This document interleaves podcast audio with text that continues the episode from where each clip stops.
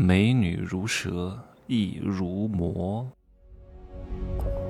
没有事实，没有真相，只有认知，而认知才是无限接近真相背后的真相的唯一路径。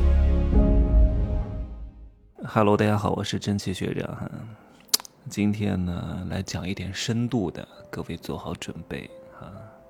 很多人可能会听不懂。我有时候呢会故意设置一些门槛，就是让你听不懂。所以你看，在评论区很多人说我讲的什么垃圾玩意，天天在贬低别人，太好了，恭喜你，你已经被我淘汰了。凡是有点生活经验的，凡是做过生意的，凡是有过血与泪的教训的，他就知道我是各位的代言人。我讲出了各位心中所想，并且我讲出了各位。做的，但是不曾想到自己为什么会做的。哇，原来被我说出来了！你真的是这样做的，你做到了一点什么？你就不知道自己知道，很厉害的各位。你能懂我的念想，说明我和你共频了，我和你共振了，我和你共情了，我最终和你共荣了，对吧？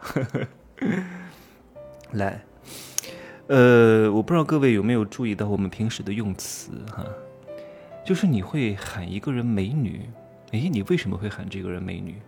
当然我知道现在美女帅哥已经变成了男人和女人的代称，见到谁都是帅哥，除非他太丑，太丑，啊，要不就喊师傅，要不就喊小弟，对吧？稍微的形象还过得去一点，职业还可以的，在外面都是称呼帅哥和美女。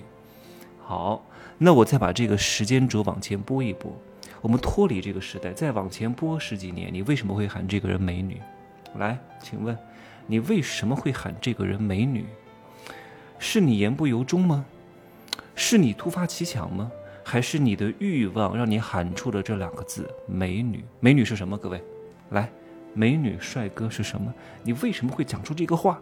嗯，你不要以为，这是你刻意喊的。哎呀，她真的很美嘛，对吧？所以我喊她美女，不对。不对，来，我想问各位一个问题哈：如果你的妹妹，如果你的女儿，对吧，也很美，你会喊她美女吗？嗯，你妈妈也很美，你会喊她美女吗？当然，我喊我妈喊美女哈，那那开玩笑的哈，故意戏谑。我说的是由心而动的喊出这种也这种有你没有意识的美女。嗯，你为什么不会喊你的妹妹？喊你的女儿，哪怕她们很美、很年轻、很貌美，对吧？你为什么不会喊她美女呢？是因为她们不美吗？她们也很美、年轻、貌美，对吧？但是你不会喊她们美女。但是你看到外人，你不怎么认识的人，哇，看到她夜色撩人，长发飘飘，大长腿，二两肉很大，对吧？前凸后翘，对吧？这个条子正，你会言不由衷地喊出一句美女。别人问你，你为什么喊她美女？哎呀，我就喊一喊，不是。这个时候。你已经动了你的心魔，你起了贪嗔痴的邪念，你不要不承认，你喊出这两个字，你就或多或少的在心中泛起一点涟漪，想要和这个美女发生点什么，勾搭两句，看一看，你的心魔已经躁动了，所以美女不是美女，是你心中的魔让你觉得她是美女，对吧？但是这个欲望有了之后呢？应该怎么办呢？很多人说那很简单啊，对吧？我以后看到这个美女，我就告诉自己，我千万不要喊这个美女美女，我千万不要对这个美女动任何念想，我不能对她产生一丝邪念，我不能想要占有她，不能想跟她耕地。这能解决吗？那不能解决。为什么？你的欲望并没有减少的，你反而多了一个欲望，你多了一个戒的欲望，戒的念想，戒就是戒掉的戒。一看到这个美女，哎呀，心想，哎呀，哎呀，心痒痒啊！但但我要忍住啊，我得忍，我得忍，我不能想，淡定啊！可是你身不由己，该起小帐篷的地方可能都起小帐篷了。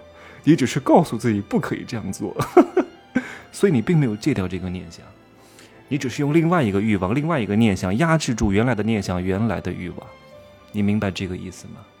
对吧？因为你不自如，你你心中有邪念，但是呢，你压制了它，或者你放纵了它，这些东西都没有去掉，反而会最终伤害到你的。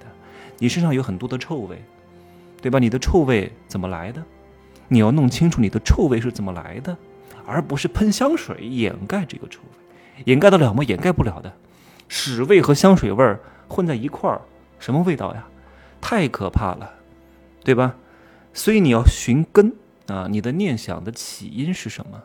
对吧？你关照自己的因，这个因为什么会起？从根上去解决。像这个东西啊，我都在很多大课的逻辑当中讲过，包括封神课，包括天龙七部，包括等等之类的，我讲了很多底层逻辑的原因，就如何制衡别人。如何把握人和人的关系，从根上去解决，它就不会再有用四维的时空观解决三维的问题，而不是在三维空间当中解决四维的问题。在三维空间当中呢，有可能你通过多次的试错，有可能解决思维的问题，但是你要经过大量的失败经验总结重复，才有可能解决，很难很难很难。那你用二维更是解决不了四维的问题，三维还有一点可能。要经过大量的试错、重复和失败，从头再来，对吧？那何必呢？直接用高一点点维度可以解决很多问题的。这里呢，我不过多赘述。就像古往今来，在历代的宫廷争斗当中、权术谋略当中啊，有很多人会用很多计策，空城计、苦肉计、走为上策计啊。但是有一个计谋叫美人计，还是屡试不爽的。但是我想问，美人计本身的美人错了吗？美人没有错。错的是对方，就是这个计谋施展的对象，对吧？因为美人在整个过程当中只是起到了一个必要条件，但它不是一个充分条件。因为对方的心弦被撩拨了，所以这个美人才起了作用。如果对方的心弦很难受到色的波动，那他很难去这个受美人的蛊惑，对吧？我为什么开头讲了四个字，叫美女是魔？就说的是啊，以前有个魔王，他派十万两千美女呢过来伺候一个菩萨，伺候啊是心怀好意的哟，对吧？但这个菩萨认为呢，魔王是为了扰乱他的修行。你看，哎呀，你不怀好意，派了很多美女过来，想到了美人计，为什么？因为他看到的是美女的表象，而没有看到美女的本质是魔，魔是为了来帮助他的。所以他才会被干扰。美女本身是一个幻想，是因为这个菩萨他内心当中产生了一些涟漪，不够纯粹，所以他觉得这个美女是过来扰乱他的修行的。但其实，只是魔王为了帮助他，让他派过去的使者长得好看一点而已。本质上魔王是没有错的，错的是这个菩萨，因为这个菩萨自己有问题，对吧？就像我跟很多人说啊。嗯，有的人三十多岁了哈，就是各方面的身体机能急速下降。哎，我真的遇到很多很多健身肌肉男跟我说，说他那方面不行了。我说为什么呀？他说以以前啊纵欲过度，哎，现在我要戒掉它。我说你不要这样子做啊，因为你根本就戒不掉的，对吧？你没法戒掉你的欲望，因为你每次都在想戒戒戒，忍忍忍啊，然后坚持坚持坚持，你就坚持不了。这两股力量会让你非常痛苦。你之前的痛苦来自于哪里？你之前的痛苦是来自于你放纵欲望，你会有贪的苦，对吧？你要承受这个贪的苦，对吧？什么各方面都不行了，眼睛浑浊了，面容暗淡了，面屎焦，发屎堕了，对吧？身体机能都不行了，哼哼，这就是你贪的苦。但是你硬要去戒它，你就会有戒的苦，这都是心魔的折磨你。你要弄清楚为什么会有这个念想，不要去戒掉欲望哈。就像两个人在关系当中，你不能忍，因为一旦忍了，你就会有爆发的一天，对吧？经常有人说真气学长啊，你怎么这么厉害，这么能坚持，这么自律？我说我做做这些事情都很自如，我没有说我一定要坚持运动，我一定要坚持学习，我没有的，我很快乐的。你一旦坚持一件事情，是很难坚持下去的。很多人是为了坚持而坚持，当你为了而坚持而坚持的时候，通常来说不会有好的结果。你会执着于你这个坚持而被自己的努力所感动。你想想是不是这个道理？我再举个通俗一点的例子，你看看，我真的煞费苦心。我知道我前半段讲的一些话，很多人听不明白。比如说你要减肥，呵 呵哎呀，我要节食，你看戒，你看你要戒。